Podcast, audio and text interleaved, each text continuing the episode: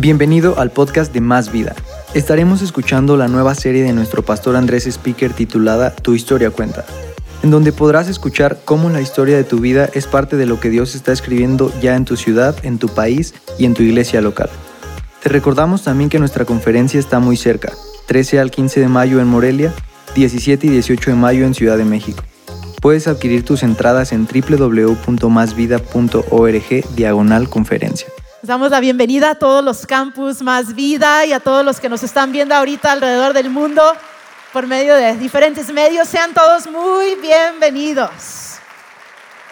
Bueno, nuestro Dios es tan bueno, es, tan fiel, yo sé que siempre lo digo, pero lo creo con todo mi corazón. Y yo tengo una palabra que Dios ha puesto en mi corazón para tu vida y yo sé que que Dios te va a hablar, porque no es una palabra que se me ocurrió, es una palabra de Dios y yo sé que hay personas aquí que necesitan escuchar esto y si no es que todos, todos siempre necesitamos escuchar la palabra de Dios, ¿verdad? Y hay una historia en Job, la, historia eh, es tan increíble, lo puedes ver en en, tu Biblia lo puedes leer, te animo a que lo leas. Algunos escucharon Job ahorita y dijeron, ay no, qué triste. No se preocupen, no vamos a hablar de nada triste ni trágico. El, el día de hoy vamos a estar bien, la vamos a pasar increíble, pero déjame darte un poquito de trasfondo de quién es Job.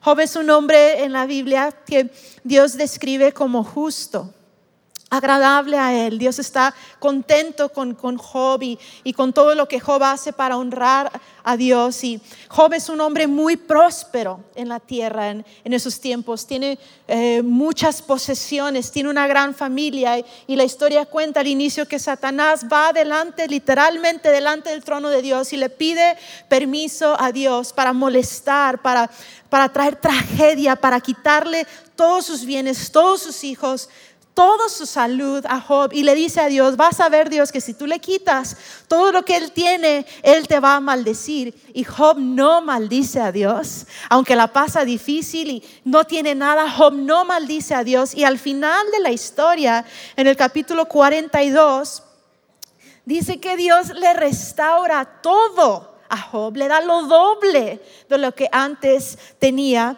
Y es donde yo quiero leer eh, esta parte de la historia. Es Job 42, verso 10. Job ya está restaurado, ya está bien nuevamente. Y dice así el verso 10. Después de haber orado Job por sus amigos, el Señor lo hizo prosperar de nuevo y le dio dos veces más de lo que antes tenía.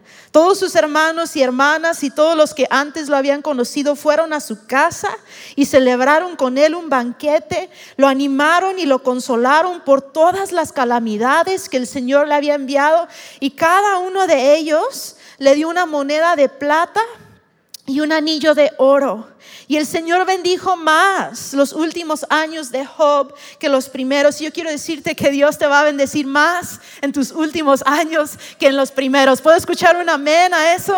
Así es, y dice así, pues llegó a tener Job 14 mil ovejas, 6 mil camellos, mil yuntas de bueyes y mil asnas. Tuvo también 14 hijos y tres hijas, que Dios bendiga a esa mujer que tuvo tantos hijos.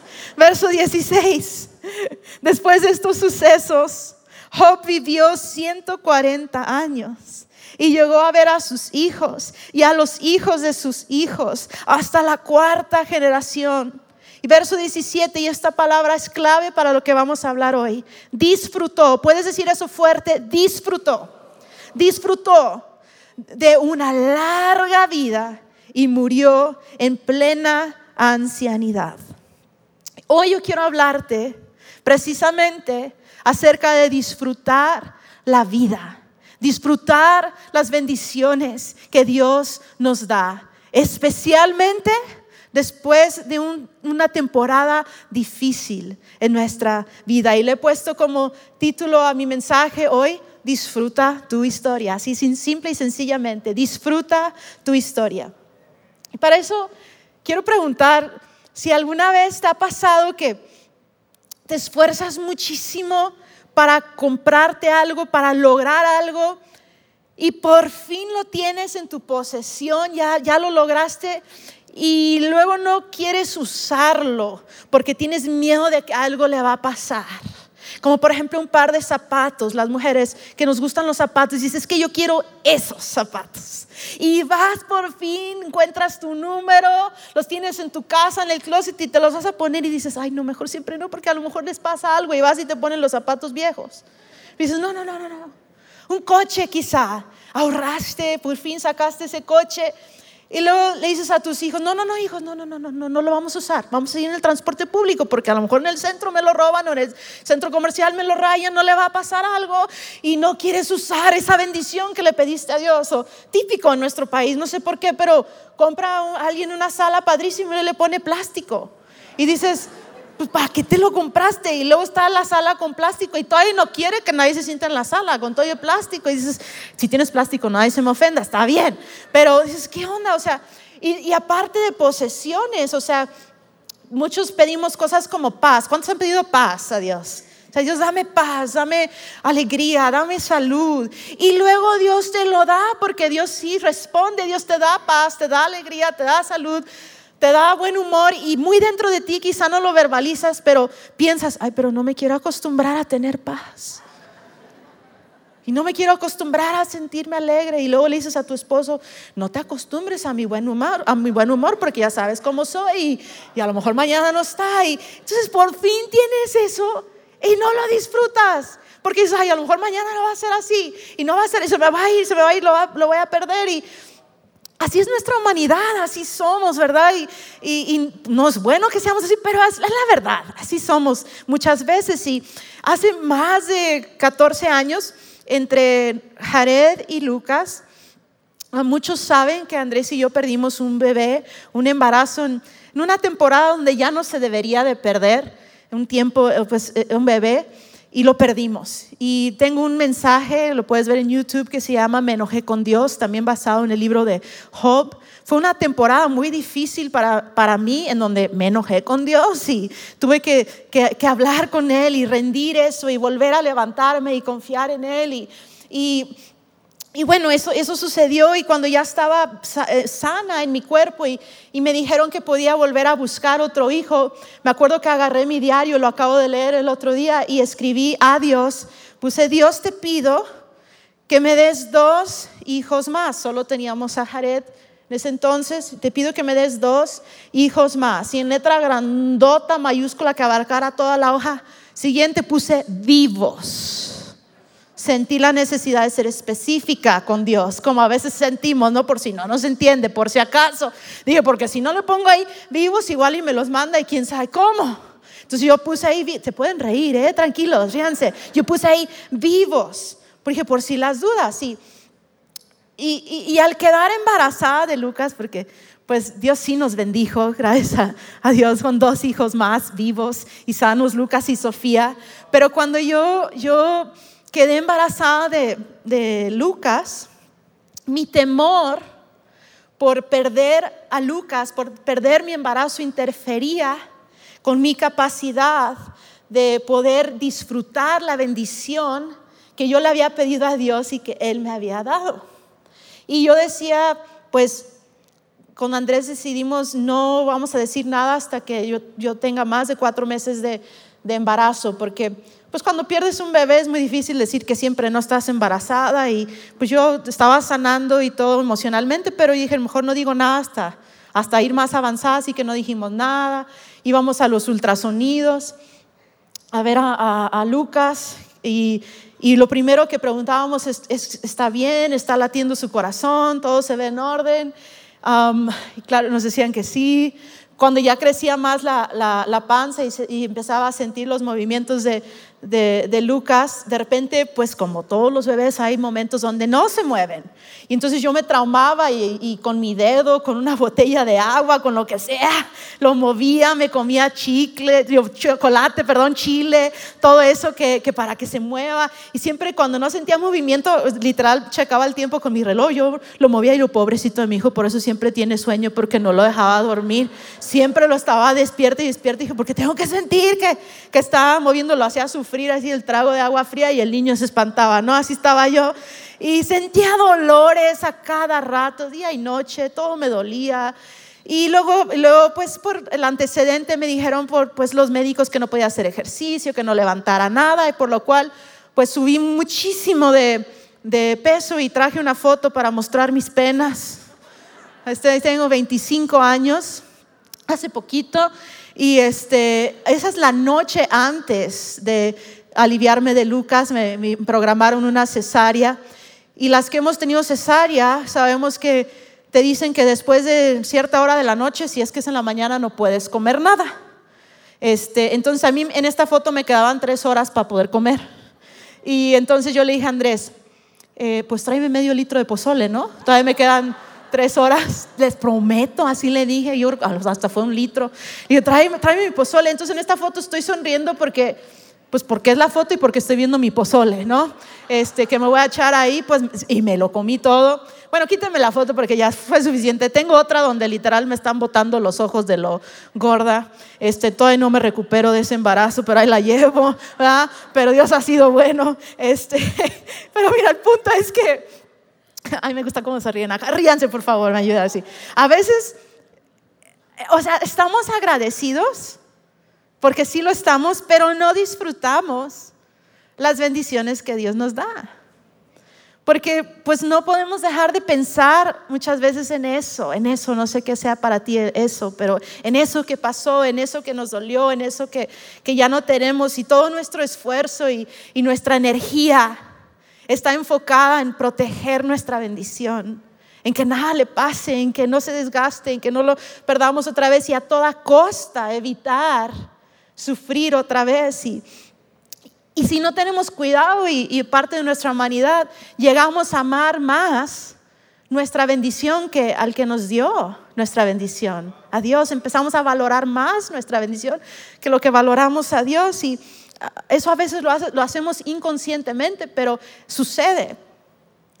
Y Jesús, nuestro Dios, quiero recordarte que Él es lo más importante. Él es más importante que cualquier bendición, que cualquier posesión, que cualquier logro, que cualquier persona. Jesús es lo más importante en nuestra vida y tenemos que siempre recordar eso, ponerlo a Él en primer lugar. Y Job es un gran ejemplo de un hombre que entendió esto, que Dios es lo más importante en la vida. Y por eso, cuando Job perdió todo y antes de que Dios le da lo doble de lo que antes tenía, está ese famoso versículo en Job 1.21 donde Job dice, Jehová dio y Jehová quitó, bendito sea el nombre del Señor.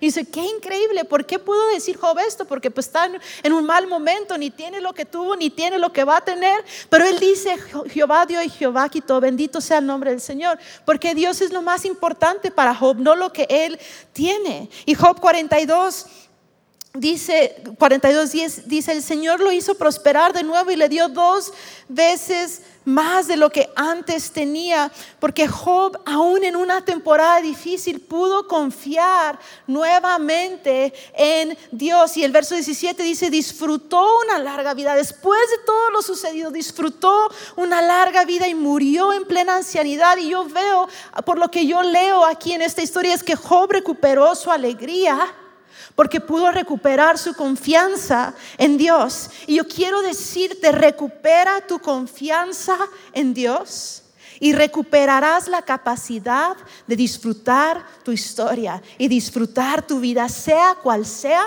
el capítulo en que te encuentres el día de hoy. Yo he notado que a veces es más fácil confiar en Dios cuando estoy buscando mi respuesta que cuando ya tengo mi respuesta. Porque yo tengo fe, tú tienes fe, doblamos nuestras rodillas, pedimos, Dios, haz esto, haz aquello, dame esto.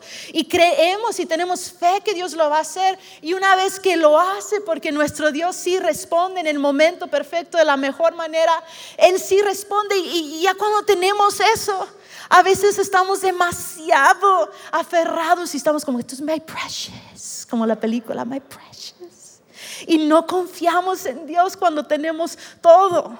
Y tenemos que confiar en Dios cuando tenemos nada y cuando tenemos todo. Él es lo más importante. Y cuando yo pude recuperar mi confianza en Dios cuando yo ya estaba embarazada de Lucas, que ya tenía el corazón ah, lleno y los brazos llenos, por decirlo así, y ya no vacíos y ya no mi corazón quebrantado, cuando yo pude recuperar mi confianza en Dios, sin temor, es que yo pude ahora disfrutar esa temporada de ese regalo que Dios me estaba dando en mi vida. Y es lo que Dios quiere para ti, que tú recuperes tu confianza, que tú recuperes tu alegría en cualquiera que sea tu temporada. Y dice Salmo 30, verso 5.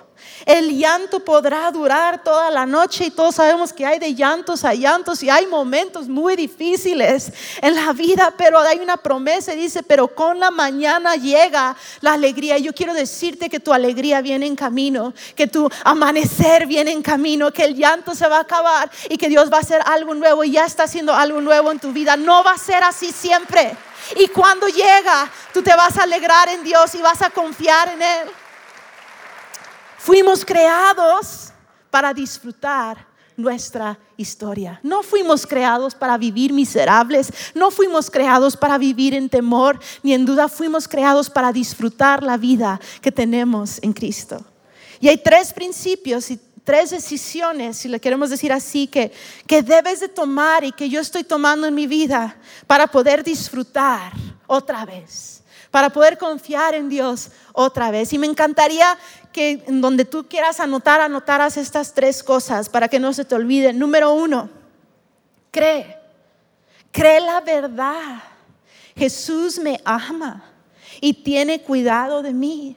Yo sé que lo leemos, iglesia, lo cantamos, nos dicen, nos enseñan, pero a veces no lo creemos. O a veces lo creemos para el que está a nuestro lado, más no para nosotros. Pero hoy entiende y cree que Jesús te ama a ti.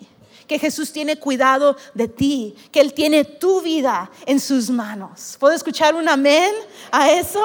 Encontramos paz cuando creemos esta verdad. Gran académico, hombre de Dios, C.S. Lewis, dijo esto.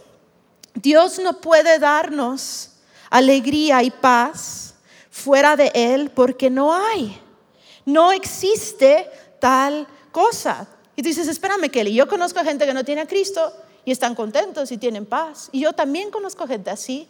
Pero esa alegría y esa paz sin Cristo es temporal se desvanece. Cuando vienen problemas y tu vida no está plantada sobre la roca que es Cristo, se desvanece tu alegría, se desvanece tu paz. Y como cristianos, como personas de fe, lo que nosotros tenemos de diferente es que nuestra alegría siempre está en Cristo. Él siempre es nuestra torre fuerte, Él siempre es nuestra paz. Y si lo tenemos a Él en cualquier momento en nuestra vida, podemos disfrutar de alegría y paz en nuestro corazón. Está ese salmo famoso, ¿verdad? 121. Alzaré mis ojos a los montes. ¿De dónde vendrá mi socorro? Mi socorro viene de Jehová, que hizo los cielos y la tierra. Él es tu socorro. Él es mi socorro. Él está con nosotros. Y, y sería tan increíble que pudiéramos empezar a no esperar lo peor, sino empezar a esperar lo mejor. Que la noche cuando nos durmiéramos no dijéramos, ay, mañana lunes, a ver qué pasa, a ver qué sucede en mi trabajo. Y te acuestas a veces con temor en tu corazón, con pesimismo, con ansiedad. Pero te imaginas, te imaginas poder darle vuelta a la página de la historia de tu vida y en vez de sentir temor por el siguiente capítulo, pudieras sentir expectativa, pudieras sentir fe, pudieras sentir paz en tu corazón y pudieras decir, pues venga lo que venga, yo me voy a alegrar en el Señor y yo sé que Él va a estar conmigo, yo sé que Él me va a acompañar y pudiéramos ver la vida diferente desde otro ángulo, desde otra perspectiva. Tenemos y debemos y podemos tener una buena expectativa del futuro y creer, incluso lo que dice en Jeremías 29, para nosotros yo tengo planes para bien y no para mal, para darte un futuro y una esperanza. A veces lo tenemos al revés y pensamos, no, Él tiene planes para mal y no para bien para mí. No es cierto.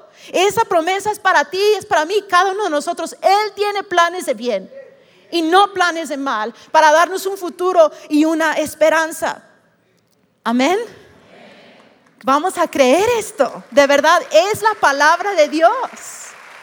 Y es la palabra, dice en Jeremías hace muchos años, pero es la palabra de Dios para hoy, para nuestras vidas. Y yo estoy tan agradecida con Dios que Él nos ha mostrado su amor y su cuidado de, tantas maneras como familia y, Y bueno, en este caso que estamos hablando hoy a través de, la vida de nuestro hijo ah, Lucas, que fue una respuesta, de verdad, todos mis hijos son una respuesta. Y, Lucas, que estamos hablando de, yo se lo pedí tanto a Dios, como dije, un, otro hijo vivo. Y yo le digo a Lucas, mi osito, mi osito Teddy, luego le digo, si tú tienes frío, que te abrace Lucas y se te va a quitar el frío.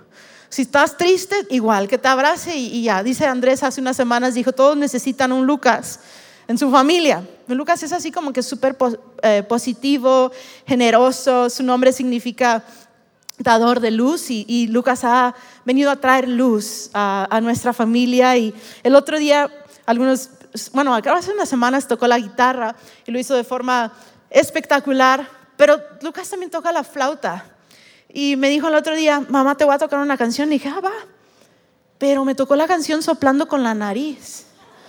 Me, te prometo, me tocó la canción con la nariz, no con la boca. Y dije, ay, Lucas, qué chistoso eres. Y hace unos meses prediqué un sábado y yo sentí, dije que estuvo medio fatal el asunto. Y Lucas me dijo, no te preocupes, mamá. Mañana es domingo y tienes tres oportunidades más para predicar bien. Dije, pues sí, va. Y en la, en la primaria la primaria no sale en su foto de primero de primaria y le dije, en ese entonces, Lucas, ¿por qué no estás en esta foto? Pues porque no quise salir.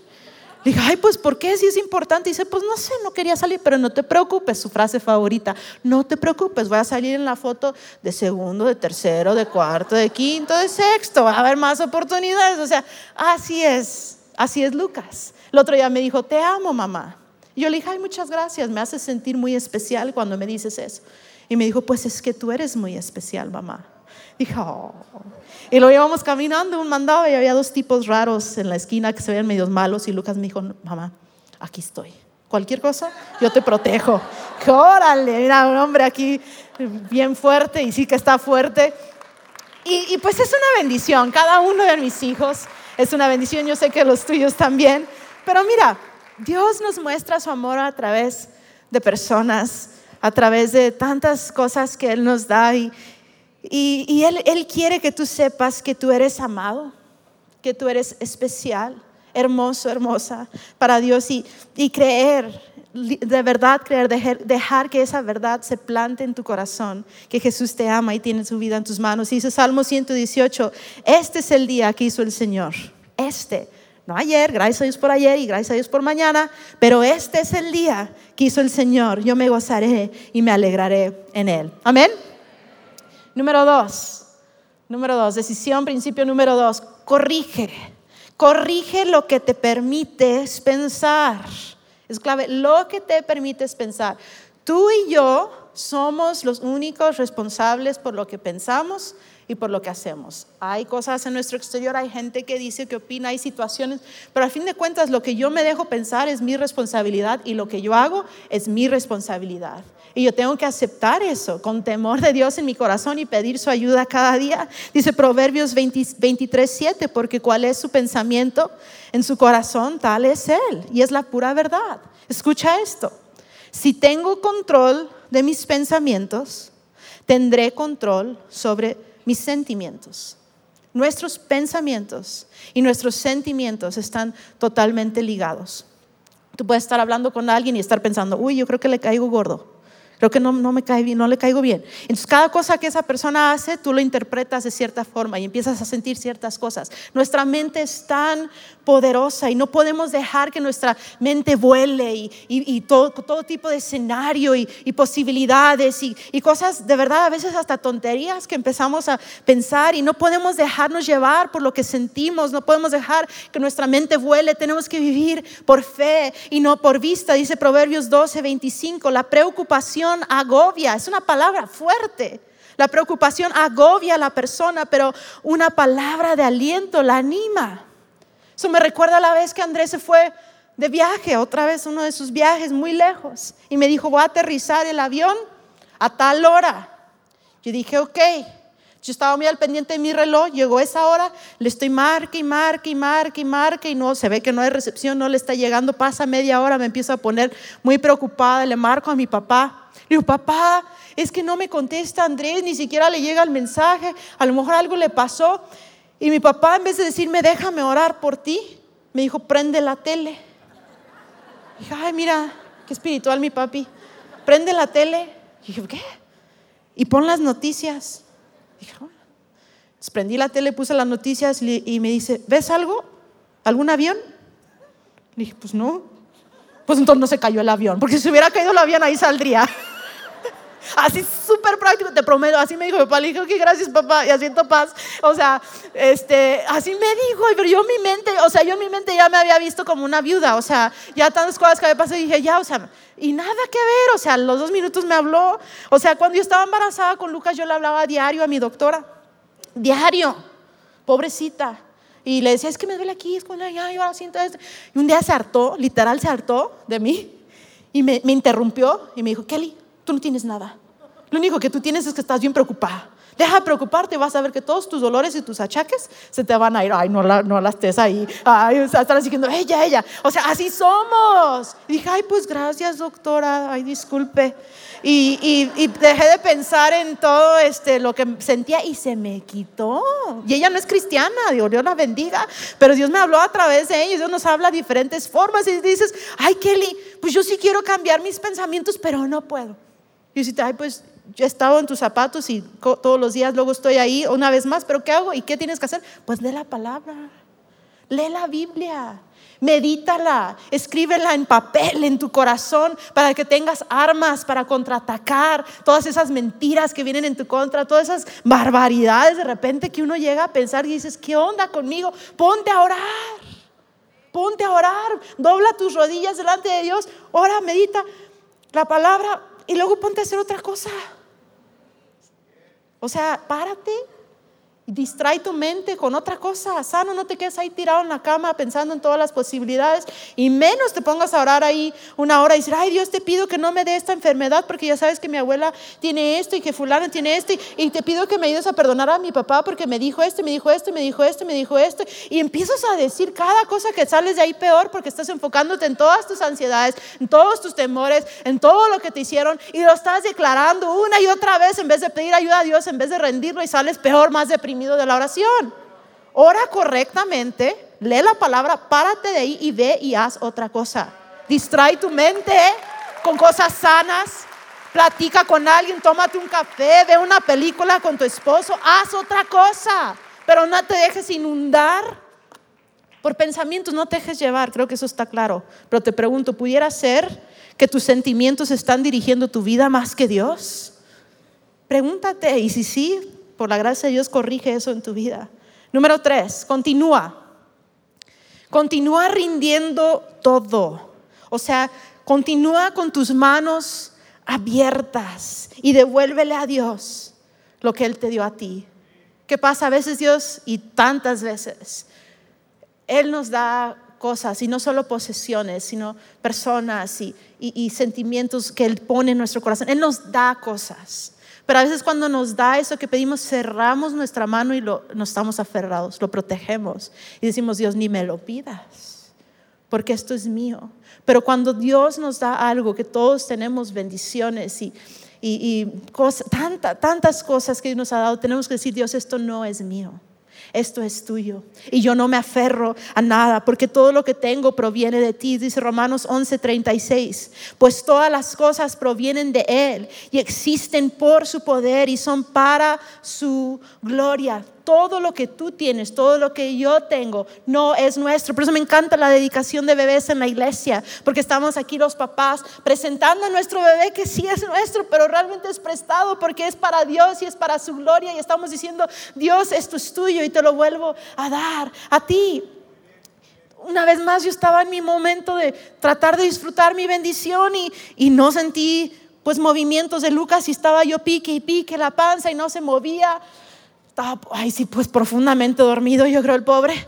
Y le hablé a mi mamá y le dije, mamá, no siento nada y yo no quiero que este bebé se me muera como el otro que ni cuenta me di, ya estaba muerto y yo no, no quiero que eso vuelva a suceder y yo quiero que viva y me estoy cuidando y estoy haciendo todo. Estaba yo lloré, lloré ahí con mamá y mi mamá me interrumpió y me dijo, Kelly, tienes que recordar que solo Dios da vida y solo Dios quita vida.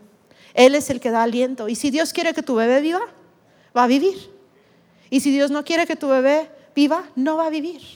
No hay nada que tú puedas hacer para que su corazón siga latiendo solo Dios, así que tienes que entregarlo y rendirlo a Dios otra vez. Dice la Biblia que no podemos añadir ni un día a nuestra vida por preocuparnos. Dice que no se cae ni un cabello de nuestra cabeza sin que Él tome registro. Imagínate el registro que tiene del pastor Andrés. Imagínate.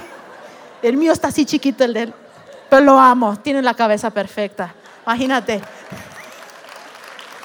Y me ama por todas las cosas que digo de él. Imagínate. O sea, él tiene control. No hay nada que yo pueda hacer para que, para que, para que las cosas salgan como yo quiera. Solo Dios tiene el poder de hacer eso. Y cuando lo interesante, mira, escucha este versículo, Mateo 16, 25. Si tratas de aferrarte a la vida, la perderás, pero si entregas tu vida por mi causa, la salvarás. Y lo increíble de nuestra fe y como cristianos es que en Jesús, cuando no me aferro a nada, tengo todo. No parece tener sentido, pero es la verdad. Cuando no me aferro a nada en Cristo, tengo todo.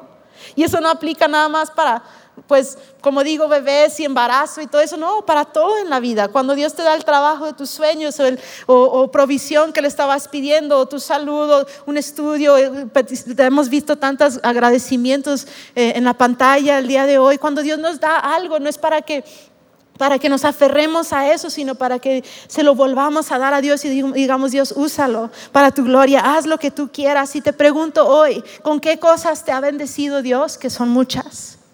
Pero quizá tú hoy necesitas volver a tener una actitud de rendición y volver a decirle, Dios, esto no es mío, esto es tuyo, haz lo que tú quieras. Y cuando yo pude entregarle a Dios, a Lucas, que todavía no había nacido, igual yo pude descansar en Dios porque dije, Dios, se va a hacer tu voluntad. Se va a hacer tu voluntad y gracias a Dios pues Lucas llegó y llegó bien, pero yo tuve que entregar esa bendición a Dios otra vez. Y mira, ni, ni siquiera nuestra historia es nuestra, nuestra vida no es nuestra. Somos parte de una historia más grande, lo hemos estado escuchando, parte de la historia del Evangelio, de Jesucristo salvando a la humanidad y Él va a regresar por una segunda vez y nuestra historia cuenta de esa historia. Ni siquiera somos de nosotros mismos, pero eso es algo hermoso, eso es algo tan poderoso que nuestra vida le pertenece a alguien mucho más grande que nosotros. Y cuando yo veo a Job y veo cómo Dios lo empezó a restaurar, me pongo en sus zapatos y digo, pues no le nacieron todos esos hijos al mismo tiempo, ojalá, ¿ah? porque fueran un montón. Uno por uno, yo me lo imagino, ¿ok? Perdió todos sus hijos. dice, dice la primera parte de Job que una casa cayó sobre todos sus hijos, que eran diez, y los mató al mismo tiempo. No puedo imaginarme ese dolor. Perdió todo. Entonces ahora que Dios le está restaurando y me lo imagino, nace un hijo, nace otro, nace otro, ¿no habrá Job sentido un poquito de temor? Quizá, digo yo, un poquito pendiente, quizá hasta como nosotros de repente, ay, decimos, ay hijo, no, aquí quédate porque te puede pasar algo, aquí conmigo, aquí conmigo, no te vas a ir a ningún lado, aquí conmigo. Y yo pienso que, y sé por lo que yo puedo leer, que la bendición de Job, doble porción, fue algo gradual, no fue instantáneo. Entonces, al ser algo gradual, me hace pensar que Job tuvo que ir renovando su confianza en Dios otra vez, ir entregando todo una y otra vez, disfrutar cada día, disfrutar cada momento. Y así es, confiar en Dios es, pues es un proceso, es, es una decisión diaria. El próximo mes voy a cumplir un, un, año de haber pasado por todo este detalle de mi salud, de, de, bajón de sodio que me dio y gracias a Dios que salió a la luz porque pues quién sabe si estaría aquí predicando y si no hubiera. Y estoy muy agradecida con Dios porque pues permitió que eso pasara, pero volver a pararme en, en, en una plataforma después de eso ha sido muy difícil porque cada vez que lo hago digo no vaya a ser que me tenga que bajar, aunque ya estoy bien y médicamente y todo estoy bien, pero para mí es una lucha cada vez. La primera vez que dirigí la alabanza después de, todo lo que viví, dirigí la alabanza sentada en un banquito, a lo mejor algunos lo recuerdan. Pero yo me paré, dije, ok, voy a confiar en Dios y, aunque me senté, yo estaba confiando en mi corazón y, mi proceso durante todo este año hubo, hubo, varios meses donde siempre tenía un banquito por ahí cerca, ¿no? Por si me mareaba, por si cualquier cosa.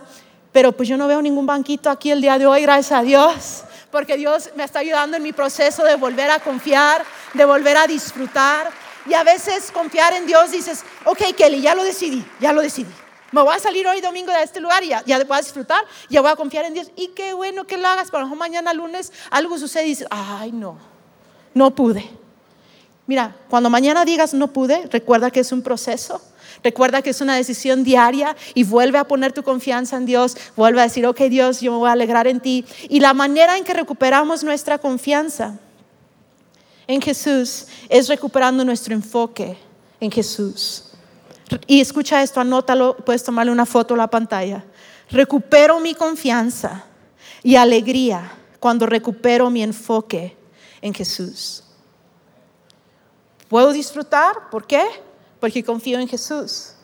¿Y cómo puedo confiar en Jesús otra vez? Cuando me vuelvo a enfocar en Él. Cuando quito mis ojos de mí, cuando quito mis ojos de lo que pasó o pudiera pasar o de cómo me siento y pongo mis ojos en Jesús es que yo puedo tener confianza y alegría y disfrutar la vida que yo estoy viviendo en este momento. Salmos 23, 4 dice, aunque ande en valle de sombra de muerte, no, no temeré mal alguno, porque tú, porque tú Dios, estarás conmigo. Y Mateo 28, 20, Jesús dice en la última parte del versículo 20, y tengan por seguro esto, que estoy con ustedes hasta el fin de los tiempos, no algunos días no algunos momentos. Él está con nosotros siempre. Siempre, día y noche, cada segundo de nuestra vida, Jesús está con nosotros. Y claro que qué mayor ejemplo de alguien que supo confiar una y otra vez que nuestro Salvador Jesús. Dejó su trono de gloria, vino y se hizo humano, sabiendo que la razón que Él dejaba su trono de gloria era para dar su vida por nosotros en la cruz y confiando que Dios Padre lo resucitaría al tercer día.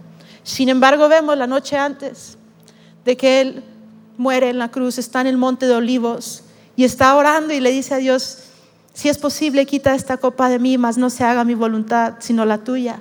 Y yo veo a un Jesús que aunque él ya sabía lo que iba a suceder desde hace tiempo, esa noche vuelve a confiar en la bondad y en la sabiduría de Dios, en la fidelidad de Dios, de que Dios iba a estar con él en todo lo que iba a sufrir, que fue terrible, y que Dios sí lo iba a resucitar al tercer día y sí lo resucitó. Y gracias a que Él resucitó, tú y yo tenemos vida. Quizá tú estás en un momento de muerte en tu vida, en tus, emociones, en alguna pérdida de algún ser querido, de algún trabajo, de tus finanzas, no sé, todos tenemos pérdidas de diferentes tipos, pero hoy Dios quiere venir y resucitar lo que está muerto y traerte paz, traerte sabiduría, traerte claridad, proveer nuevas personas en tu vida, proveer todo lo que tú necesitas, porque nuestro Dios no es Dios de muerte, Él es Dios de vida, no es Dios que nos deja con las manos vacías, Él es Dios que nos vuelve una y otra vez a proveer todo lo que necesitamos. ¿Y por qué no dejamos de recordar el pasado y vivimos con expectativa de un gran futuro que tenemos en Cristo? ¿Por qué no disfrutamos hoy volviendo nuestro enfoque en Cristo Jesús? Y digo, si por alguna razón, porque así es la vida, Dios permite que algo sea quitado de nuestra vida, pues debemos de confiar que Dios es poderoso y fiel para sacarnos de esa situación y para darnos algo mejor. Porque Dios nunca va a dejar que algo sea quitado de tu vida y dejarte en la quiebra y dejarte en el quebranto y dejarte vacío. Nuestro Dios no es así. Nuestro Dios es Dios de amor. Y si ahorita te sientes así o estás en ese momento, yo quiero, yo quiero en el nombre de Cristo Jesús decirte, tener, ten fe, Dios no te va a dejar ahí. Va a llegar tu alegría otra vez porque nuestro Dios no te va a dejar así. Y mira, lo más increíble, y vamos a orar, lo más increíble, lo que Dios me ha estado hablando y lo que yo veo en Job, es que Dios no, no solo le restauró lo que tuvo, sino lo que le dio, y dice, lo leímos, una doble porción, le dio lo doble de lo que tenía antes. Y yo estoy creyendo, y yo quiero de verdad decirte de parte de Dios que Dios quiere darte una doble porción. Dios quiere darte una doble porción. Dices, ay, que yo no lo merezco. No, pues nadie. Pero nuestro Dios trabaja por amor y no por que lo merecemos. Y Dios quiere darte una doble porción de su presencia Dios quiere darte una doble porción de entendimiento y revelación de su palabra. Dios quiere darte una doble porción, por decirlo así, de paz de alegría. Dios quiere darte una doble porción hasta en tus finanzas y en las cosas que tienes. Dios quiere darte una doble porción en, en paz, en armonía, en tu hogar, en tu familia, en tus amistades. No sé qué tú le estás pidiendo a Dios, no sé qué has perdido, no sé en qué momento te encuentras, pero yo sí estoy segura que hoy Dios te está diciendo que te quiere dar una doble porción y lo único que tú necesitas hacer es voltear tus ojos a Jesús una vez más. Amén. ¿Puedes cerrar tus ojos?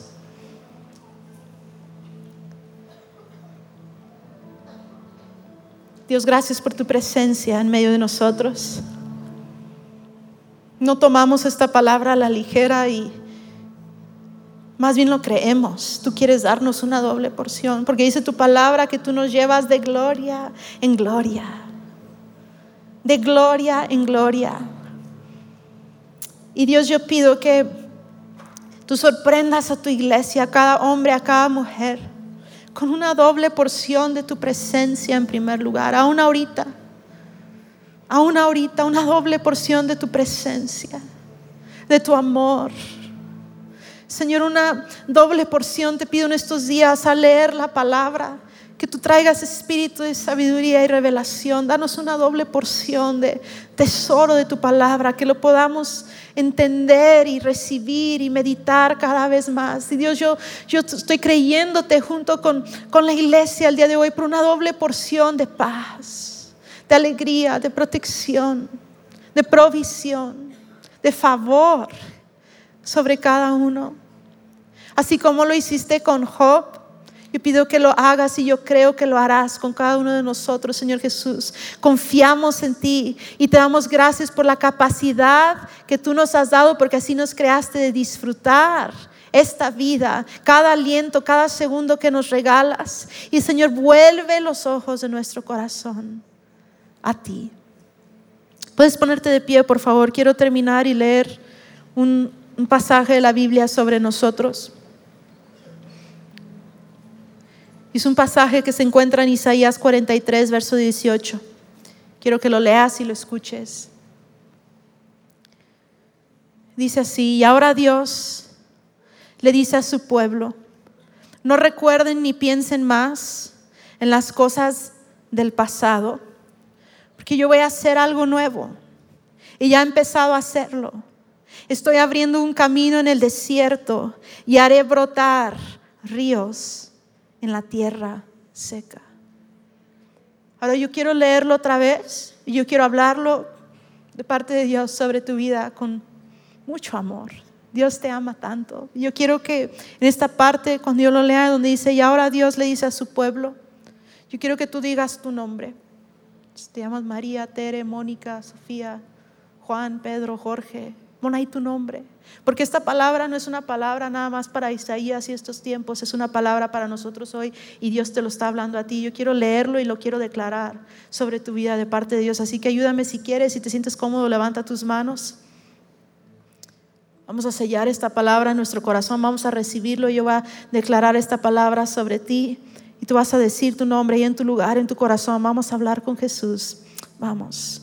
Y ahora Dios le dice, y di tu nombre. Dios me dice a mí, ahora Dios te dice, no recuerdes ni pienses más en las cosas del pasado.